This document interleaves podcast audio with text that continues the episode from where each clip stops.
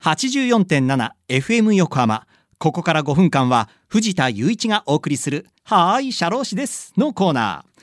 神奈川県社会保険労務士会から社労士さんをお迎えしてさまざまな労務にまつわることや相談に楽しく分かりやすく解説していただきます。11月の社労士さんは神奈川県社会保険労務士会鶴見支部支部長の野口邦夫さんです野口さん今月よろしくお願いします、よろしくお願いします。さあ先週の続きとなりますが考えてみると今その出勤するってことは当たり前のようになってますけれどもそもそもこの出勤っていうのはいつからの文化なんですか？はい。えっ、と、人はもともとあの、居住地でえー仕事してきたんですね。はいまあ、よく考えてみるとそうですよね。そうですねそれが産業革命あたりから工場ができたりとか、はい貿易のために事務所ができたりとかですね。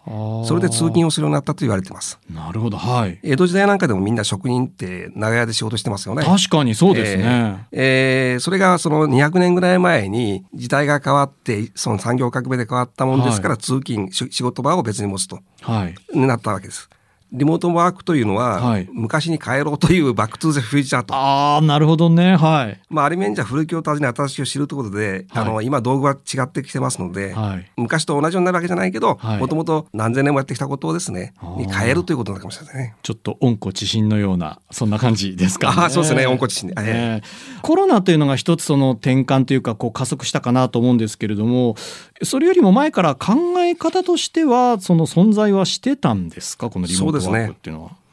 大体1980年ぐらいからなんか言われてたんですけど、はいまあ最近で言うとあの政府が、えー働き方実行計画を出した時にですねはい。もともとテレワークで副業ということを入れてますんでね。はい。で今回あの感染症対策ということで、はい。かなりあの一挙にテレワーク、まあ、リモートワークというものが導入されて企業側もですね、い。やってみるとあの意外にできるなという感じが今のところあると思うんですね。はい、法的な障害はほとんどないというふうに考えてます。はい法的な障害がほとんどないっていうこれはどういうことなんでしょうか？はい。あの、もともと働くっていうのは、あの、人に対してこう、労力を提供して、はいまあ、報酬をいただくっていう形になるんですね。はいで、これはあの、民法上規定されてます。はいところが、民法はある人とある人が対等で、えーあなたに仕事をお願いしますよっていうもんですけど、はい今の働き方ほとんどが一方が会社で一方が人ということになりますんで、はいまあ、あの、一方が会社ですから、会社の方が力があって強いと。はいそうすると、あの、ちょっとその会社と、あの、人という立場がですね、はい。まあ、民法で考えるよりも少しこう修正をしないといけないと。それで、労働法的には労働契約という言い方します。はいえー民法という市民法で考えているよりも、もうちょっとその修正しようと。えーそういう法律に基づいて今の会社はできてますので、はい。えーどこで働いても同じようなことで大丈夫ですということですあね。ーまあ、あの、えーそれを前提にやってる会社、順法してる会社と言いますか。まあ、ほとんどですね。あーえーまあ働く場所が変わるだけということです中身は変わらずに、そういうことです。あーそういう意味では法的な障害障害はほとんどないとはいいうことになるんですね。まあ、いくらかないことはないんですけど、はい基本的なのはありません。はい。なるほどね。わかりました。はいリスナーの皆さんいかがだったでしょうか？はい、社労士です。では、皆さんからのメールもお待ちしています。社労士さんに聞いてみたいことや、このコーナーへの感想もお待ちしています。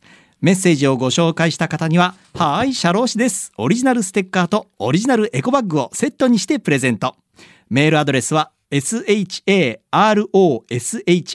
アットマーク fm 横浜 .jp 社労士アットマーク fm 横浜 .jp です。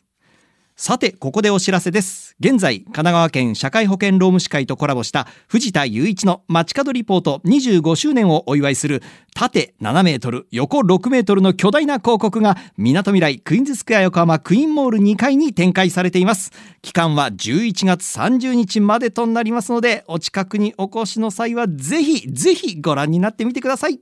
またこの番組のポッドキャストもアップされていますよ。FM 横浜のポッドキャストのページや神奈川県社会保険労務士会のホームページから飛べますのでぜひチェックしてみてください。さてそろそろお別れの時間です。ここまでのお相手は藤田雄一と野口邦夫でした。この後は再び浅見ルナさんのサンデーグッドバイブスでお楽しみください。それでははーい社労士です。また来週の日曜日午後2時30分にお会いしましょう